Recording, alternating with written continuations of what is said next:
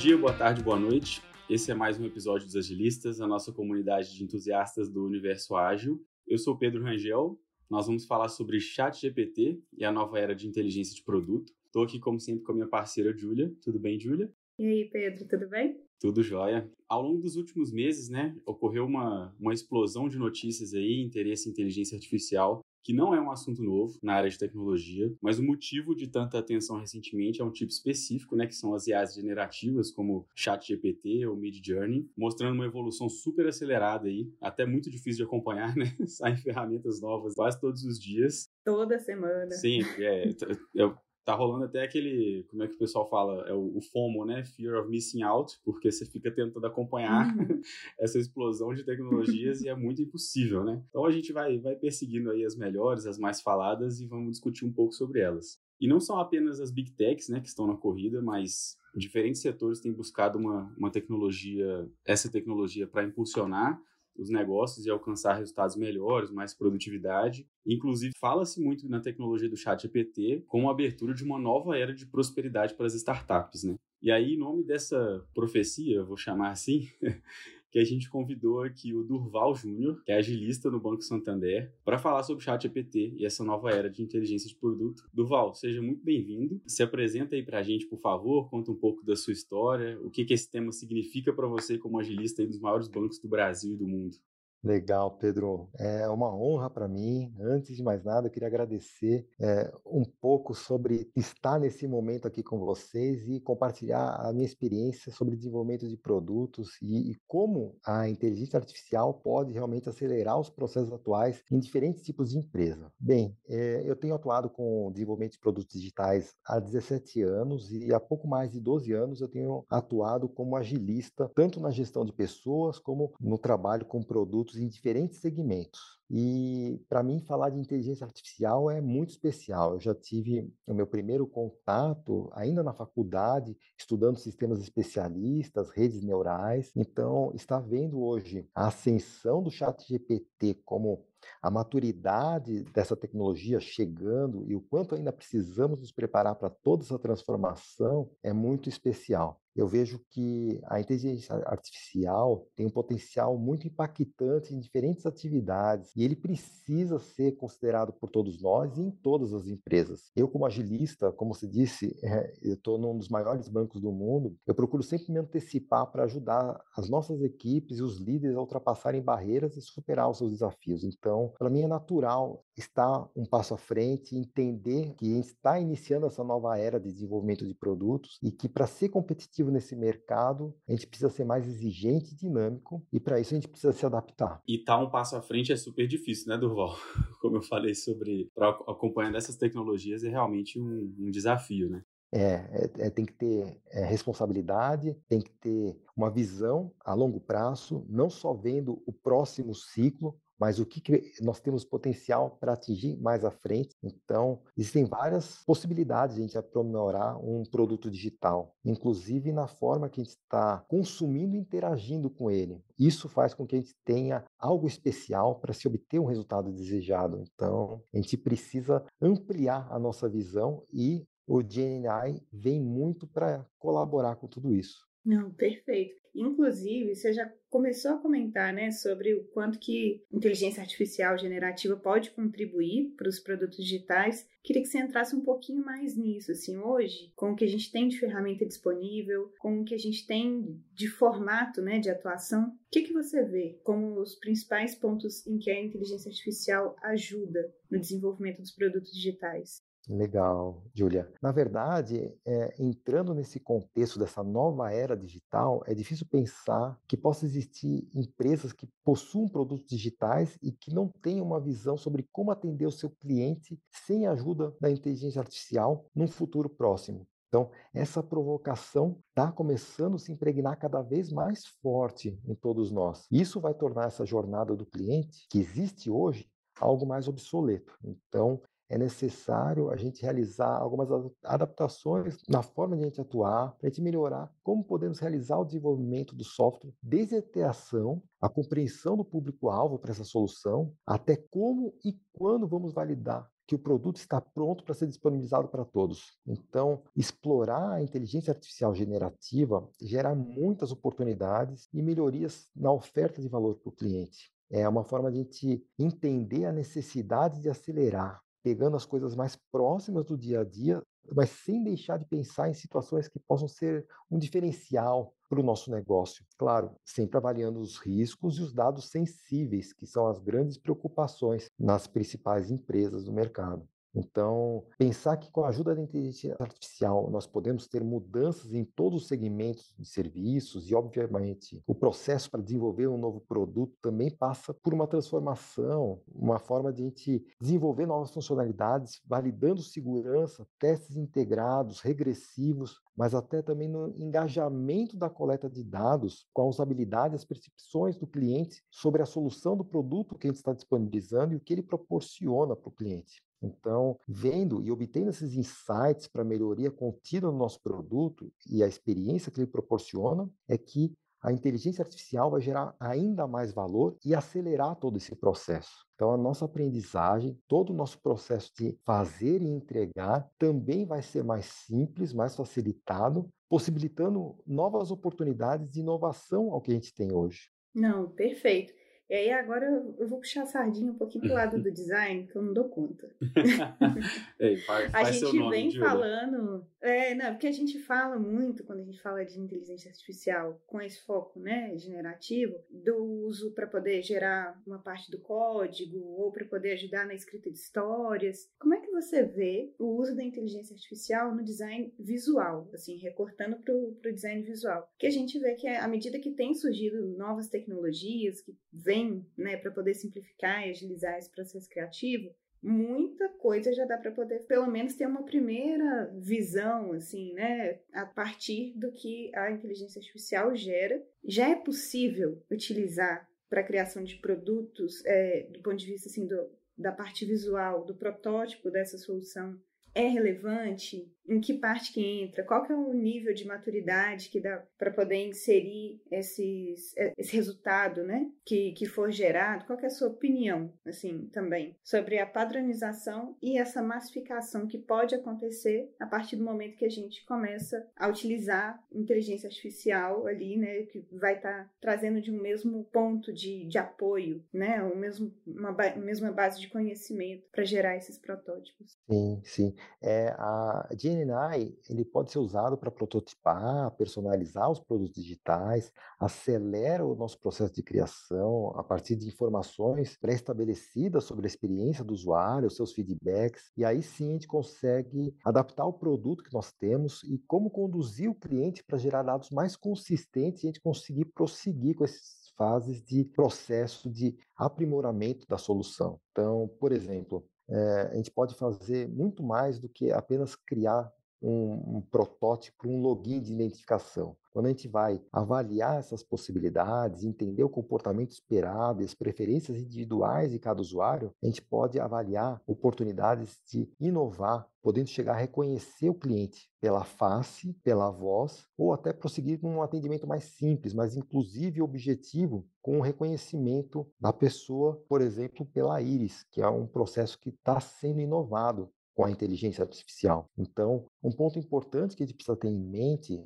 quando está realizando o desenvolvimento de uma solução são as possibilidades de recursos de prototipação que passam a ser um pouco mais triviais em relação à validação de hipóteses e comprovar que eles podem ou não resolver uma necessidade de um pequeno grupo de clientes ou, dependendo da situação, até servir para todos os clientes de um portfólio. Então, isso acontece pelo fato de que, se nós falhamos por esquecer de ouvir o cliente em algum momento, ou pensar em resolver apenas as suas próprias dores dentro do próprio negócio, ou porque recebeu assim a indicação de um determinado gestor da empresa, então a gente tem mais facilidade de inibir a relação da responsabilidade para gerar o resultado para o negócio, produzindo e evoluindo junto com a inteligência artificial. Por isso eu gosto de pensar que Usar a inteligência artificial exige responsabilidade para fazer algo que possa agregar valor e também padronizar partes e soluções para um caminho que aproxime as pessoas sobre o que você e sua equipe estão disponibilizando. Mas, independentemente de utilizar a IA apenas para uma pequena parte ou para todo o contexto de definição de um design ou de um protótipo, a gente precisa ter em mente que ter acesso a essas ferramentas de inteligência artificial será como seguir atuando como um assistente pessoal para profissionais cada vez mais qualificados. O que eu quero dizer com isso é que obter o design ou protótipo precisa passar por avaliações de próximos passos para continuar o aprimoramento dessa solução, principalmente em como que vai ser a manutenção disso no futuro, inclusive para situações mais críticas. Então, incidentes em produção que precisam de uma ação rápida, manter o nosso cliente utilizando o nosso produto e não do concorrente é um ponto de foco de avaliar em que momento que eu vou estar automatizando um processo com a inteligência artificial ou tirando insights para utilizar a melhor solução proposta, sugerida por esse assistente inteligente. Então, quem acredita que pode confiar plenamente na solução fornecida pela inteligência artificial vai acabar ficando para trás. Da mesma forma que a gente não pode apenas pensar em desenvolver os produtos sem ela. Duval, você falou um negócio, cara, que me remeteu muito a um trecho de uma newsletter que a gente publicou recentemente na DTI. Não era sobre inteligência artificial, era sobre low code, porque eu acho que também é um assunto quente hoje, né? Que também é uma. São, são plataformas que prometem acelerar o desenvolvimento, né? Acelerar a produtividade. E o, o trecho eu até abri aqui rapidão pra gente ver né, que foi escrito pela nossa head de engenharia, a Fernandinha, que ele fala que da perspectiva da organização é crucial entender que a produtividade ela depende de vários fatores que vão além de apenas a construção do software, só ele, né? Então, aqui a gente estava falando mais do, do, design, né, construção do, do protótipo do produto, é, o uso dele como assistente, mas eu achei que assim se encaixa muito com o que você falou. Sim, e assim, a pensar nessas possibilidades já dentro dessa vertente mais para o desenvolvimento do software, é possível enxergar a ajuda da IA fazendo a codificação de métodos, é, vínculos né, é, muito complexos, mas sem ter um especialista próximo, é, é difícil de se integrar aquele, aquela solução, aquele método com uma ferramenta de trabalho. E, ao mesmo tempo, o potencial da IA é, é absurdo, porque você começa a visualizar que ele pode, inclusive, corrigir bugs de código baseado numa informação prévia que você deu, visualizando esse código. Então, aí entram questões de ética que a gente pode até abordar um pouco mais para frente, mas a importância de a gente visualizar o potencial dessa ferramenta e o quanto ela pode nos impulsionar para frente. Perfeito. Hum, perfeito. Eu acho que você foi muito feliz no, nos comentários do Val, no sentido de que, assim, um ponto, né, da pergunta era muito sobre padronização, massificação do design, é, e isso pode se extrapolar, né, para todas as outras vertentes de atuação dentro da tecnologia. E o que você trouxe de, assim, agora a gente tem muito mais insumo, agora a gente tem muito mais informação, a gente consegue coletar informações de maneiras mais ricas. Será que faz sentido a gente caminhar para essa padronização e massificação, sendo que a gente tem muito mais insumo para poder trabalhar. E aí é uma questão, assim, a inteligência artificial generativa ela vai conseguir gerar é, soluções, ela vai conseguir gerar respostas, mas você precisa saber o que precisa ser feito, o que faz sentido ser trabalhado, né? Então, assim, ter as perguntas corretas, ter o especialista conseguindo trazer a visão do que realmente precisa ser construído é extremamente importante. E aí, até já puxando um gancho, né? Já falando um pouquinho mais agora de estratégia, você que que é um profissional, né, versado em OKRs, você acredita no uso do chat GPT para criação de métricas e OKRs? Você já utilizou para esse fim ou para poder ajudar numa primeira ideia, alguma coisa nesse sentido? Júlia, essa é uma excelente pergunta, porque apesar de parecer simples pensar nos conceitos de OKRs ou KPIs por meio de verificar se estamos ou não progredindo com o nosso produto, nos auxiliando a ter maior clareza do que está sendo feito e como está sendo feito, é muito mais sobre o que e como podemos aprimorar o desenvolvimento e até em campanhas para se gerar maior engajamento de clientes. Eu entendo que ainda hoje é um desafio para muitas empresas a criação de OKRs que façam sentido para o negócio, para termos como alvo dentro de uma área ou mesmo para toda a empresa. Por isso, acredito que muitas lideranças e equipes possam utilizar o chat GPT para obter insights que o auxiliem a sair do zero dar aquele ponto de partida que vá fornecer a base fundamental para eles começarem a utilizar os OKRs da melhor maneira possível. Ela não deve ser apenas como uma fonte de inspiração para a formação das suas próprias métricas. Elas têm que ser algo que vem acompanhando de uma forma cíclica para mover os resultados do negócio para outro patamar dentro da empresa. Então, para ter uma resposta mais coerente a essa pergunta, tem que ter coisas que a gente pode terceirizar na vida e outras não, seja ela pessoal ou profissional. Então, a definição de onde você e sua equipe vão gerar maior esforço e foco para os resultados que querem obter,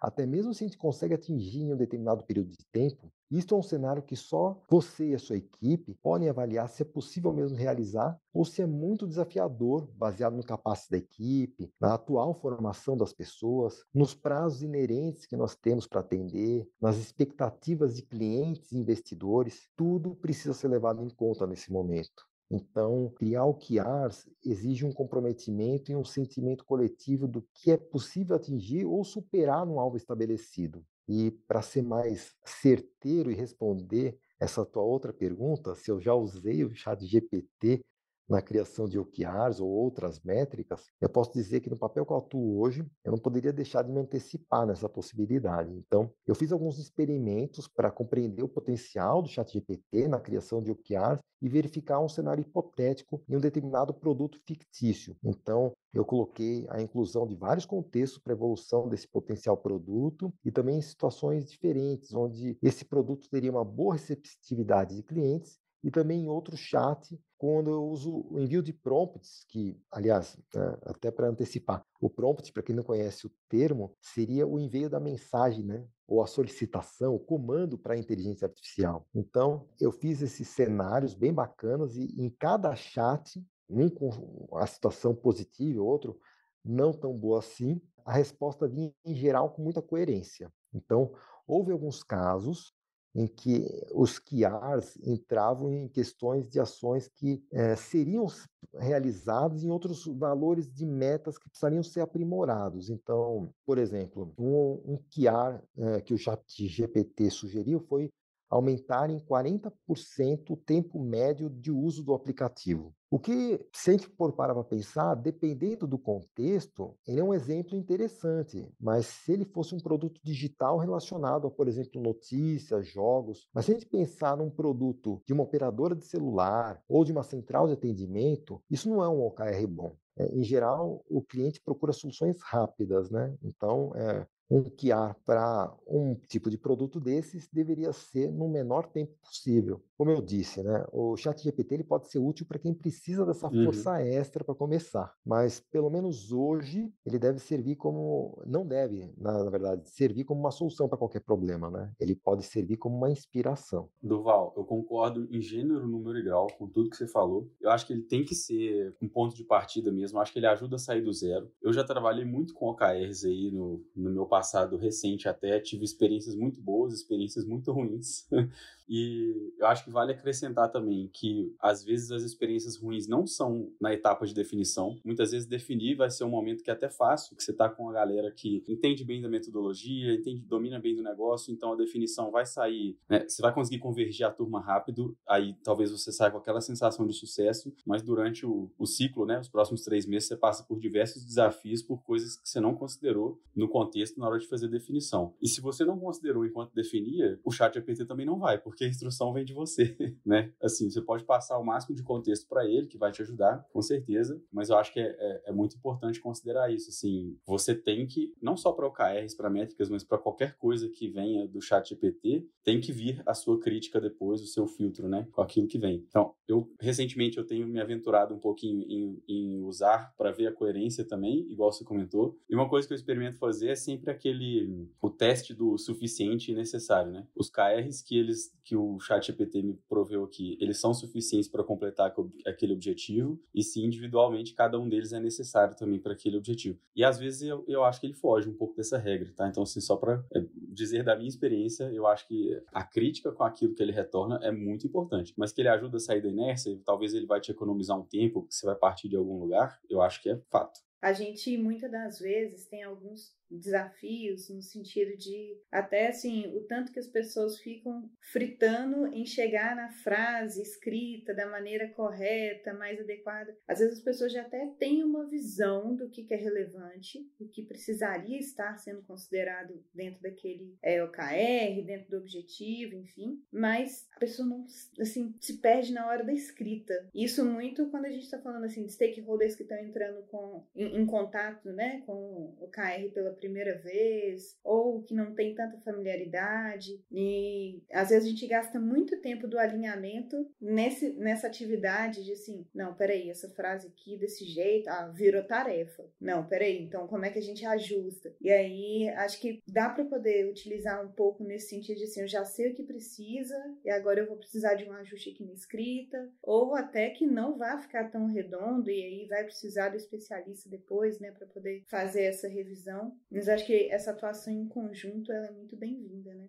Sim, sim. Eu, eu até complementando esse ponto que você colocou, Julia, é pensar no quanto que a, a GNI pode ajudar os times a formatar esse conceito inicial, até para que eles tenham um ponto de largada e visualizem as possibilidades do que eles podem estar atingindo. É claro que isso exige que você, na hora de estar escrevendo o comando, o prompt, como eu falei, coloque as informações de uma forma organizada, relacionando os conteúdos e expondo como é que você espera receber essa informação para que a GNI, não importa se é o ChatGPT ou outro, possa estar tá disponibilizando uma visão, uma sugestão do que pode ser a melhor solução para o teu contexto. Então você pode até, em alguns casos, solicitar para ele mais de uma opção de OKRs, para que ele possa estar tá gerando visualizações diferentes do que, que você pode estar tá atingindo para a meta da tua equipe em relação ao desafio atual que você tem para você fazer o melhor produto e impactar o mercado da melhor forma possível. Perfeito. Pois é, e aí para a gente poder fechar essa lógica né, do, do que a gente já vem conversando sobre aplicação dos produtos digitais, hoje, com os recursos que a gente tem, quais você acredita que são os principais desafios que a gente precisa enfrentar para a implantação da inteligência artificial nos produtos assim que a gente está construindo, que a gente está apoiando?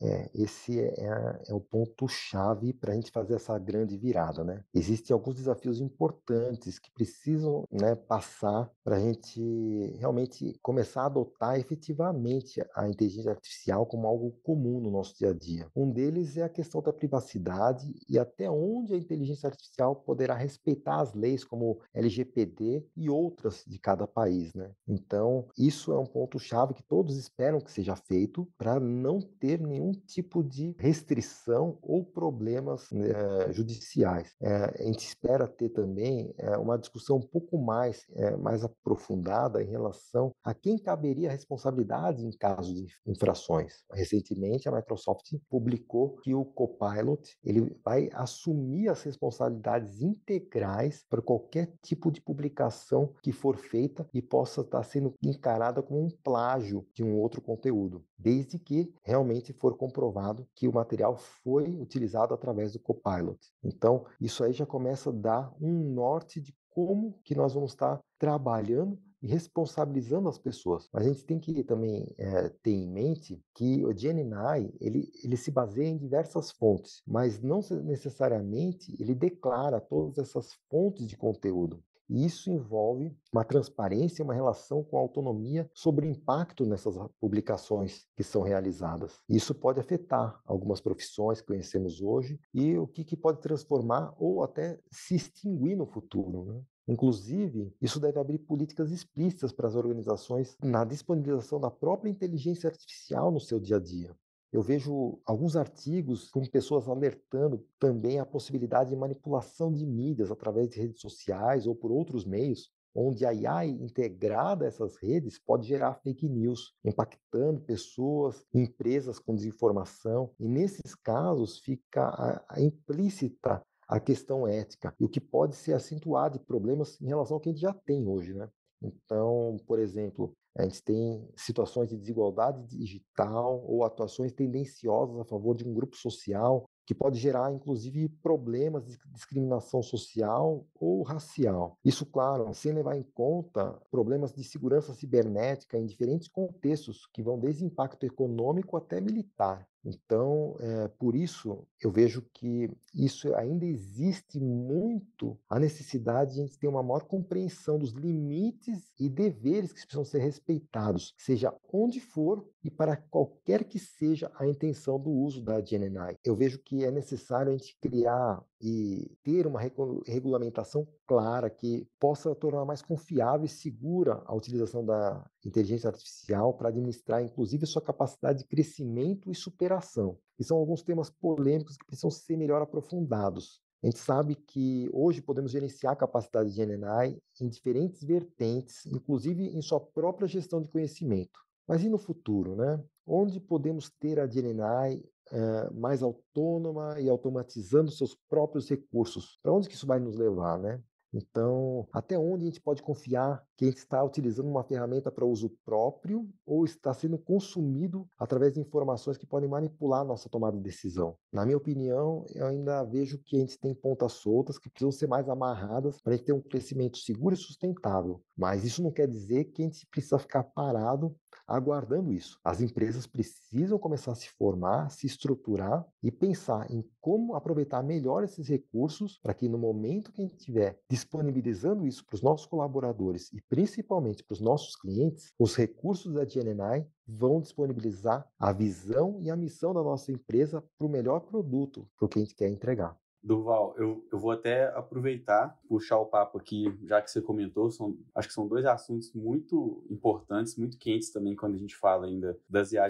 generativas. Uma são os desafios nos trabalhos, né, nas profissões, e outros são as discussões éticas, né, de desenvolver produtos de forma responsável. Mas até me lembrei de uma, de uma situação que, se não me engano, está rolando até hoje, né, que é a greve dos roteiristas de Hollywood. Né, a, a greve já ultrapassou 100 dias, nossos queridos filmes de 2024 já estão comprometidos, infelizmente. Mas, e uma, e uma das, das apelações do, dos roteiristas é o uso indiscriminado, né, de inteligência artificial. Então, isso, isso traz várias perguntas pra gente, né? Tipo assim, esse pessoal tá protestando, será que a gente vai ter no futuro ainda mais protestos, mais profissões que se sentem ameaçadas, né? Como até como a industrialização fez no passado, né? Se algumas coisas podem ser erradicadas ou não. Eu entendo que isso até vem muito de ponto de vista, né? Porque, igual você falou, não tem regulamentação ainda. Então, a gente fica aqui no achismo né? Isso que você colocou é, é muito bacana porque a gente já vê há alguns anos atores, inclusive que atores e músicos que já faleceram mas que já tinham essa noção do quanto era o potencial da inteligência artificial em reproduzir, imitar e, gerar sons semelhantes à sua voz, validar e fazer com que os comportamentos sejam os mesmos, tanto da face como do corpo. Então, é possível reproduzir um excelente ator na íntegra participando de um filme moderno. Alguém que participou de um filme há 30, 50 anos atrás e que talvez nem esteja mais entre nós, esteja atuando num filme que vai ser lançado o ano que vem. Então, é um ponto de preocupação, sim, é um ponto que remove a importância de reciclar, de fazer a originalidade prevalecer em prol de uma pessoa de uma relevância para o mercado e que pode estar tá gerando maior engajamento de pessoas para consumir aquele conteúdo. Então, é um ponto a se discutir sim, né, da onde que vai os limites da ética no uso da inteligência artificial para reproduzir uma pessoa. Por isso os cuidados na hora de estar tá validando a voz, identificação de biometria, porque a inteligência artificial ela pode reproduzir algumas coisas e o acesso uh, em alguns sistemas como existem hoje eles tendem a cair se for uh, gerenciado por uma inteligência artificial. Então, quando você fala de uma pesquisa, por exemplo, para autenticação via íris, né, uh, validando a íris dos seus olhos para realmente identificar que essa pessoa é ela mesma e não uma, um software ou alguma outro tipo de entidade, isso é muito relevante de começar a avaliar o tipo de impacto que pode chegar a acontecer no futuro, né? É, em qualquer contexto é essencial, né? Desenvolver produtos de forma responsável, né? não olhar só para eficiência e desempenho, como você disse, que são as questões de implicações éticas e sociais, né? Acaba misturando um pouco com o assunto até de diversidade, né? Que a gente fala de ter diversidade no trabalho para ajudar a, diminu a, a, diminuir a reprodução de vieses discriminatórios, né? Se a gente, aí eu já estou numa reflexão maior aqui, né? Se a gente em busca de uma eficiência extrema, a gente reduz uma equipe e passa a contar com muitos assistentes robóticos, né? A gente corre esse risco? É, é possível evitar a reprodução dos vieses discriminatórios em cenários assim? É, isso tudo é base de treinamento da IA. Uhum. Então, é como você está orientando uma criança, uma pessoa que está começando na carreira. Então, você tem que mostrar o que é o certo e o que é errado. Você tem que fazer com que ele compreenda melhor o que, que são os limites da boa educação e o que, que talvez seja algo ofensivo, algo que vá gerar é, uma, uma situação de contradição que não deve ser apoiada em nenhuma forma. Então, da mesma forma que a, esse, esse tipo de contravenção, atra, através de, de uma provocação, que pode ser feita por qualquer pessoa que está interagindo com a IA generativa, ela pode também estar tá respondendo essa provocação. Então, se a gente não treinar a inteligência artificial para saber sair dessas situações, ela vai realmente dar um contexto de volta da mesma proporção. Então, a gente tem que ter esses cuidados para que ela saiba sair dessas situações de uma forma educada ou até coletar essa informação deste ataque, dessa ofensa, para que as medidas legais sejam cumpridas e essa pessoa que possa estar tá pensando que é uma pequena brincadeira seja punida com rigor da lei. Tá certo. Gostei muito dessa resposta. De novo, é a questão do filtro, né? Se a gente colocar a inteligência artificial para interagir direto com o público, a gente não tem nenhum controle disso. Esse é o ponto. E aí, é possível a gente. É bom, até acabei de falar aqui de possibilidades de colocar, de usar o chat GPT, por exemplo, na interação direta, né, com o usuário. Mas mesmo em situações não com interação direta, é possível confiar nas soluções propostas pela inteligência artificial para acelerar os processos, acelerar um atendimento? A, a, solução, ela tem aí algumas coisas que a gente precisa levar em conta, né? Eu vejo que a ferramenta que está sendo disponibilizada, seja pela IA generativa, independentemente do, da empresa que está na sua frente, é claro que ela vai apoiar e vai gerar valor em todas essas fases dessa revolução digital. Mas a gente tem que aproveitar essas oportunidades que vão surgir e ter em mente que teremos que ter mais transformações nessa, nas nossas vidas baseado nisso. Então, é difícil a gente é, especificar o quanto que vai ser esse impacto, né, uhum. em relação as nossas profissões e, ao mesmo tempo, é, dessas soluções serem confiáveis ou não.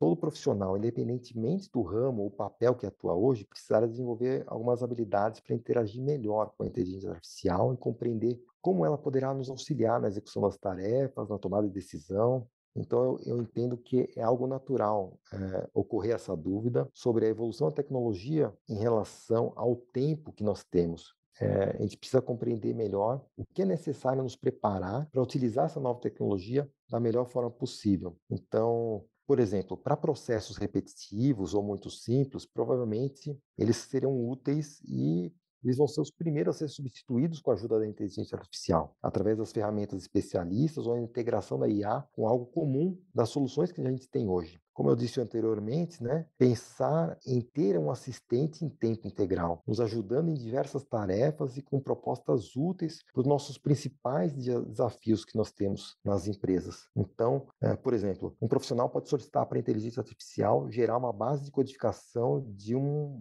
de um produto em uma determinada funcionalidade, criando assim os métodos e como efetivamente isso deve se compilar dentro de um software, de uma ferramenta para isso. Então, parece uma tarefa simples, é necessário que tenha um profissional, um, um programador qualificado para coletar essa informação, colocar na ferramenta, avaliar esses pontos de melhoria, porque aí que vem, né? Você até colocou bem aquela questão do low code, uhum. né? É, é entender que, em alguns momentos, a inteligência artificial vai entregar o básico. Então, um programador, um especialista que vai começar a surgir no mercado em relação às necessidades que vão se abrir com a inteligência artificial, ele precisa avaliar, inclusive, os riscos de performance ou vulnerabilidades que aquela solução proposta pela GNI vai, vai ter na hora de disponibilizar esse produto para o mercado. Então, veja só que nesse breve exemplo que eu estou te passando, eu estou dizendo que uma atividade que poderia durar dias ou até semanas pode ser realizada em poucas horas com a ajuda do GNI. Mas isso não quer dizer que não haverá necessidade de ter uma pessoa validando essa entrega. Uhum. O que ocorre vai ser uma mudança na forma de atuação desse profissional para gerar a sua entrega e na obtenção dos resultados para o negócio. E assim o processo de criação de soluções passa a ter uma transformação, tanto na forma que a solução é disponibilizada, como também na forma como ela é utilizada pelo cliente. Então, entender a experiência do profissional, esteja ele no papel que for, seja no gerente, no arquiteto de soluções, no analista de UX, enfim, em qualquer que seja, todos precisarão entender essa nova realidade de inteligência artificial generativa para a gente ser mais competitivo. Sem isso, eu não vejo muito algumas profissões que possam estar tá ultrapassando esses limites impactantes que todos nós precisamos é, ultrapassar e nos preparar né, em relação a compreender melhor tudo que a GNI está entregando e ainda pode entregar. Então, o software pode ser confiável sim, mas sem a intervenção de um humano que possa estar tá avaliando essas possibilidades, esses riscos inerentes que vão surgir gradualmente conforme ele vai estar tá passando ainda mais no dia a dia dos times de desenvolvimento. Isso é algo que a gente precisa ter esse cuidado de sempre avaliar e ter pessoas mais experientes nos nossos times para agregar valor nessa fusão humano e máquina. Legal, Duval. Esse, seu comentário me fez, me fez pensar muito como existe similaridade nas perguntas que se faz nos temas que envolvem caça à produtividade, né? Então, por isso que Low Code tem umas perguntas parecidas também. A gente pode confiar, vai substituir o dev, né? Tipo, é, é escalável, é seguro, né? Então, todo mundo faz, parece que algumas perguntas são bem repetidas, né? É muito interessante isso. É, e assim, se você avaliar friamente, é aí que vem o, contexto das mudanças, né, dessas revoluções que acontecem de tempos em tempos. É a gente compreender que as profissões como elas trabalhavam, como elas agiam no momento em que essas viradas acontecem, elas começam a ser transformadas. Então, quem se adapta rapidamente não vai sentir nenhum impacto no seu dia a dia de trabalho. Quem não consegue se adaptar, ele tende a ficar num segundo plano. Então, é importante para todos nós que estamos aqui visualizando o potencial da inteligência artificial, começar realmente a entender o tudo que ele pode proporcionar e começar a se preparar junto com seus times para que a gente consiga enxergar o que, que ele pode nos ajudar, desde a ideação do produto até a concepção final para o cliente. Claro, por que não? Em alguns momentos, para pequenas melhorias, para uma, inclusive para uma sustentação em incidentes que possam ser corrigidos rapidamente, por exemplo, através de uma parametrização de valores. Então, em algumas coisas, ela vai potencializar demais os resultados, vai gerar mais tempo para a gente codificar e evoluir o produto, inovar coisas que a gente, em alguns momentos, focava apenas em entregar demandas reais que eram priorizadas no dia a dia pelo nosso gerente de produtos ou por uma área de negócio.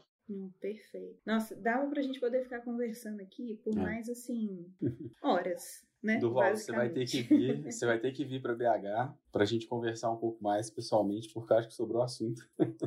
tem muita, sempre tem muita Com coisa para falar, né? E inteligência artificial, muita coisa para refletir, mas é isso aí. É, pois é. Então, assim, acho que se fica um, um insight final, né, com relação a toda essa conversa que a gente teve, é sobre justamente essa reflexão, né, que a todo momento é, a, nas suas falas você convida a gente né, sobre essas questões éticas, sobre quanto que a gente utiliza da inteligência artificial generativa, né? Como às vezes uma primeira versão ou como uma provocação, como um primeiro insumo, como a gente ainda necessita olhar para os resultados, né, de uma maneira crítica, de uma maneira que realmente a gente consiga garantir enquanto especialistas, né, que esteja alinhado com a necessidade do cenário em que a gente atua. E, logicamente, né, assim, como que a gente vai trabalhando com esses avanços tecnológicos para poder manter uma construção de produtos digitais que seja ética, que seja inclusiva, de ponta a ponta, né? Então, assim, Durval, muitíssimo obrigada pela participação. Realmente, assim,